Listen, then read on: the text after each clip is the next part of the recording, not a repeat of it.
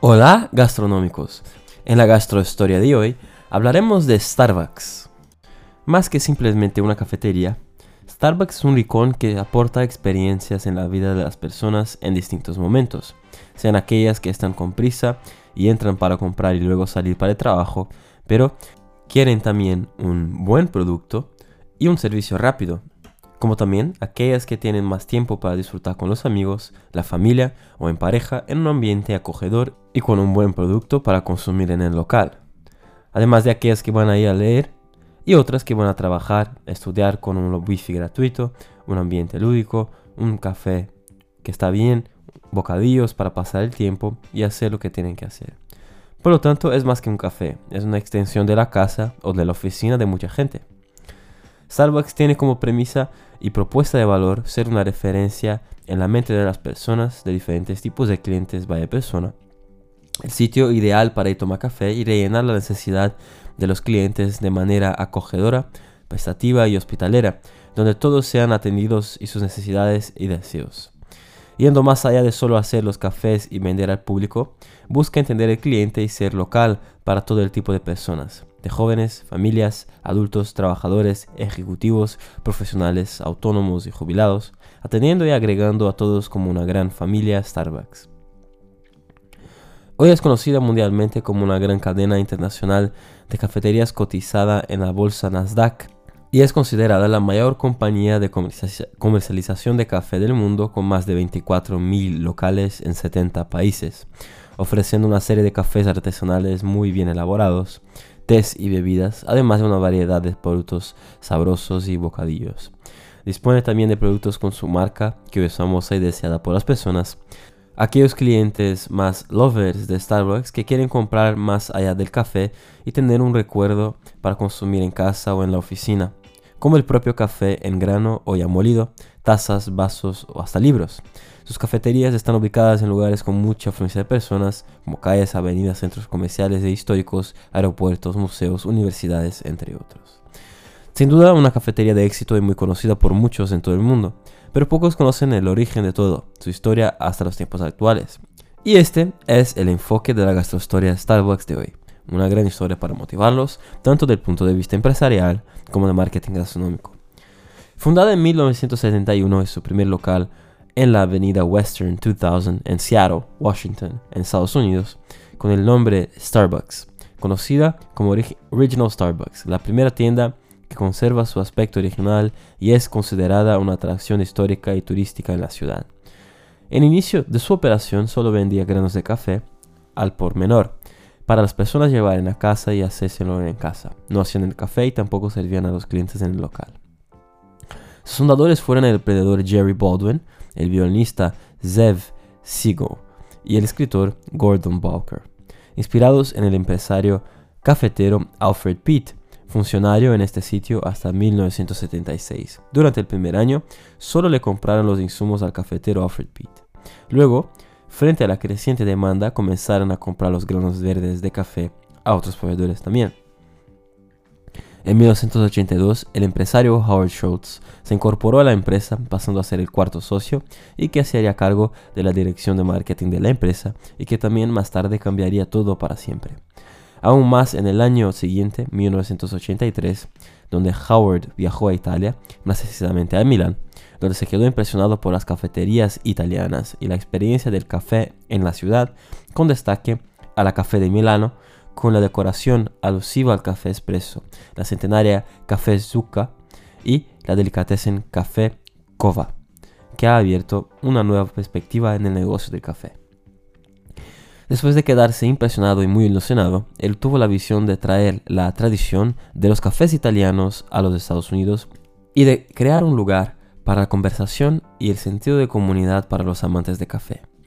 Su propuesta fue prontamente rechazada por los socios, que consideraban que esa nueva actividad podría distraer el objetivo original de la empresa y sostenían que el café era algo que debía ser preparado en el hogar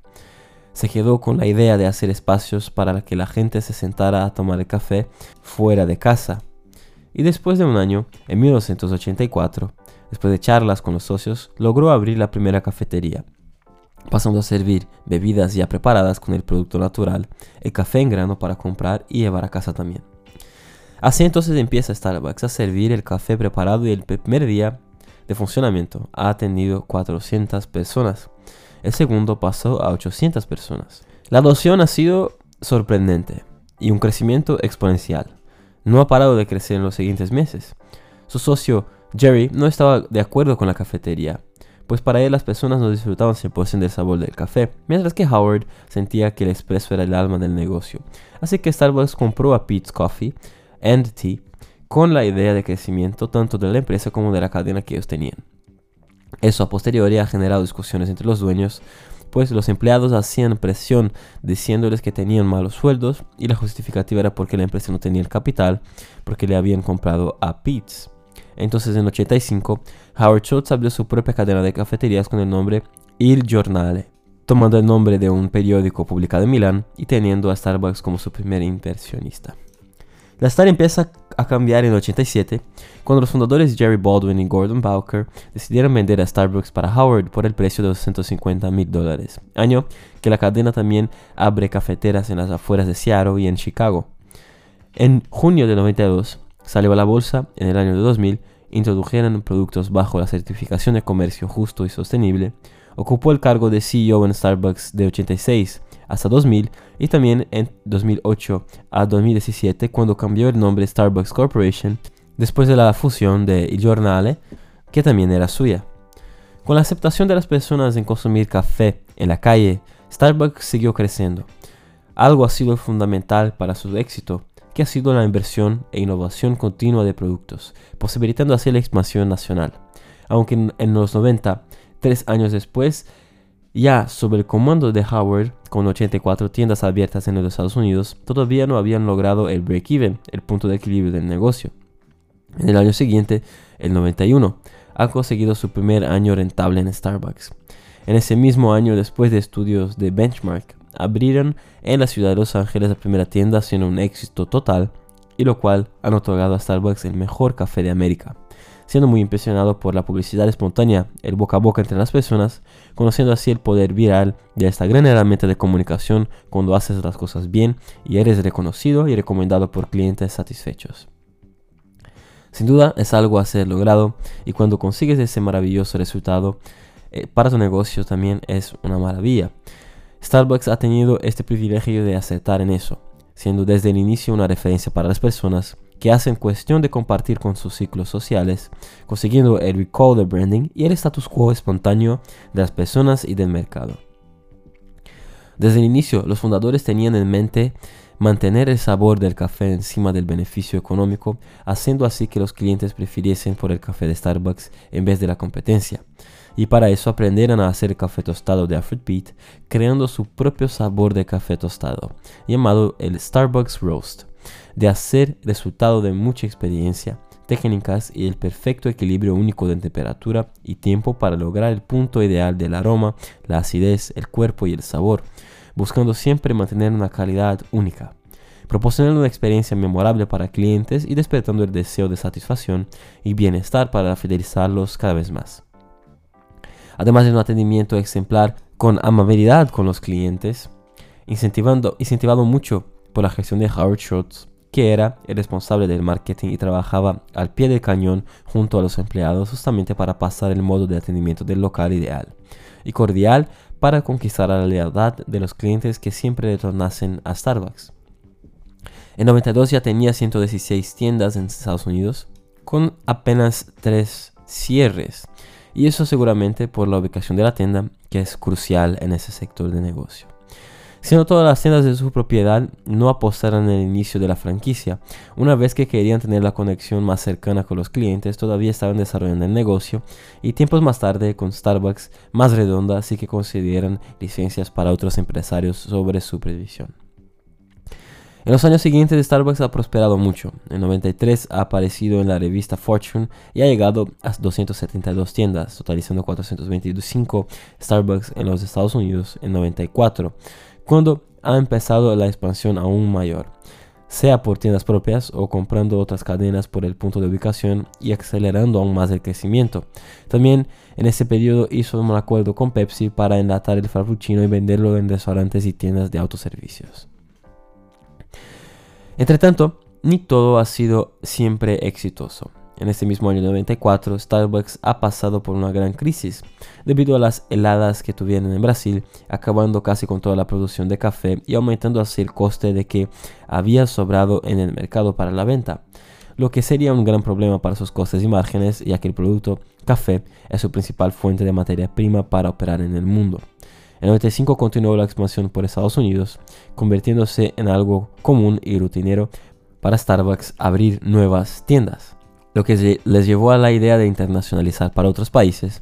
pues ya se dominaba el proceso del negocio y poseían más de 667 tiendas con millares de clientes, lovers del branding de los productos. Entonces, en 96, Starbucks empieza a expandirse para otros países.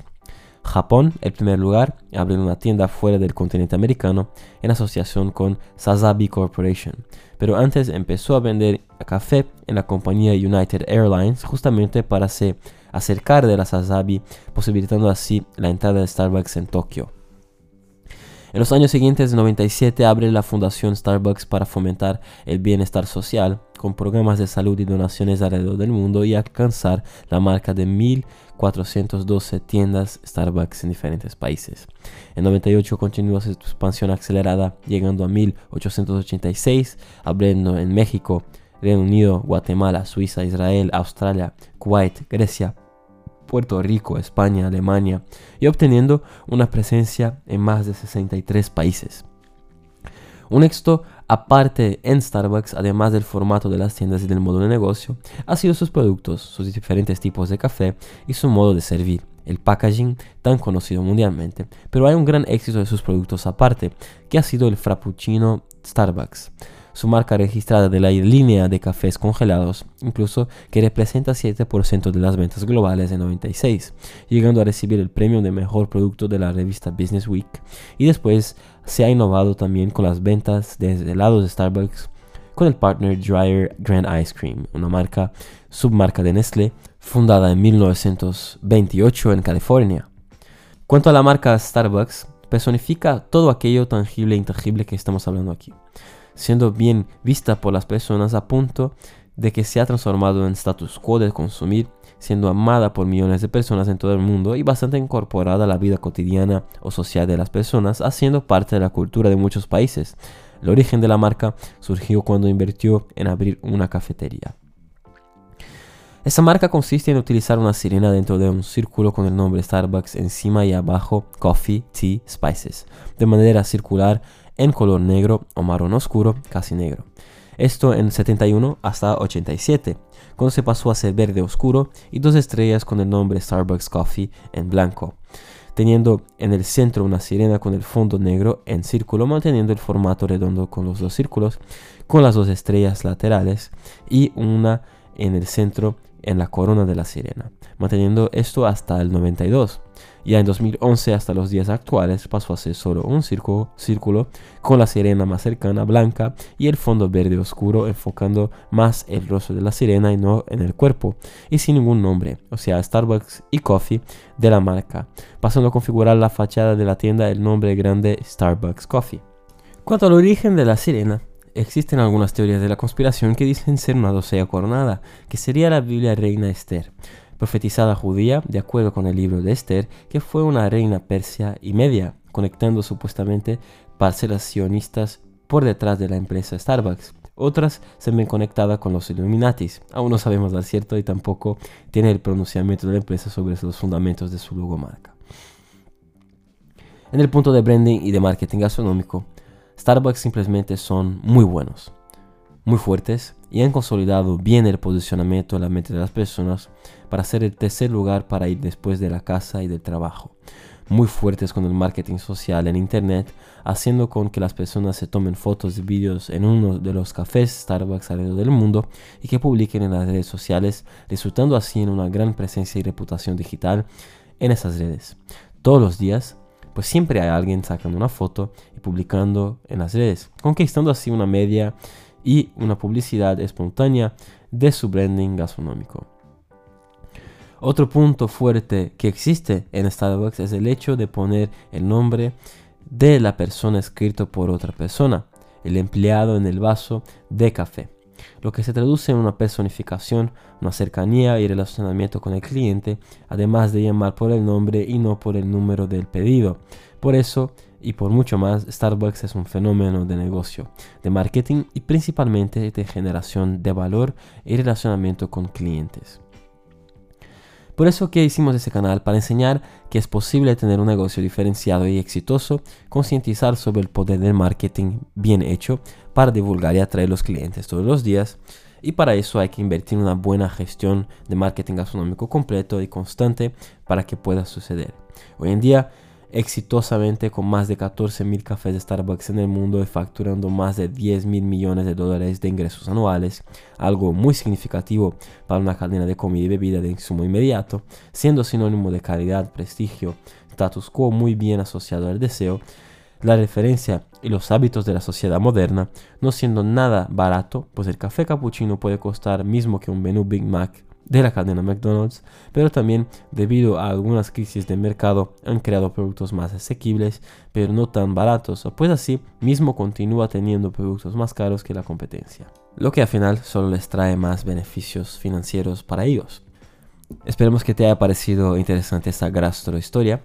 Gracias por estar escuchando todas las semanas y no dejes de valorar ese contenido en Spotify, Apple, Google, iVoox o YouTube para que podamos continuar haciéndolo. Como también no te acuerdes de compartir con otros amigos emprendedores gastronómicos para que aprendan y apliquen. Haz parte de la comunidad Mundo Marketing en marketingbcn.com barra comunidad para mantenerte siempre informado. Nos vemos en el próximo contenido de Mundo Marketing Gastronómico. El éxito de tu negocio empieza aquí.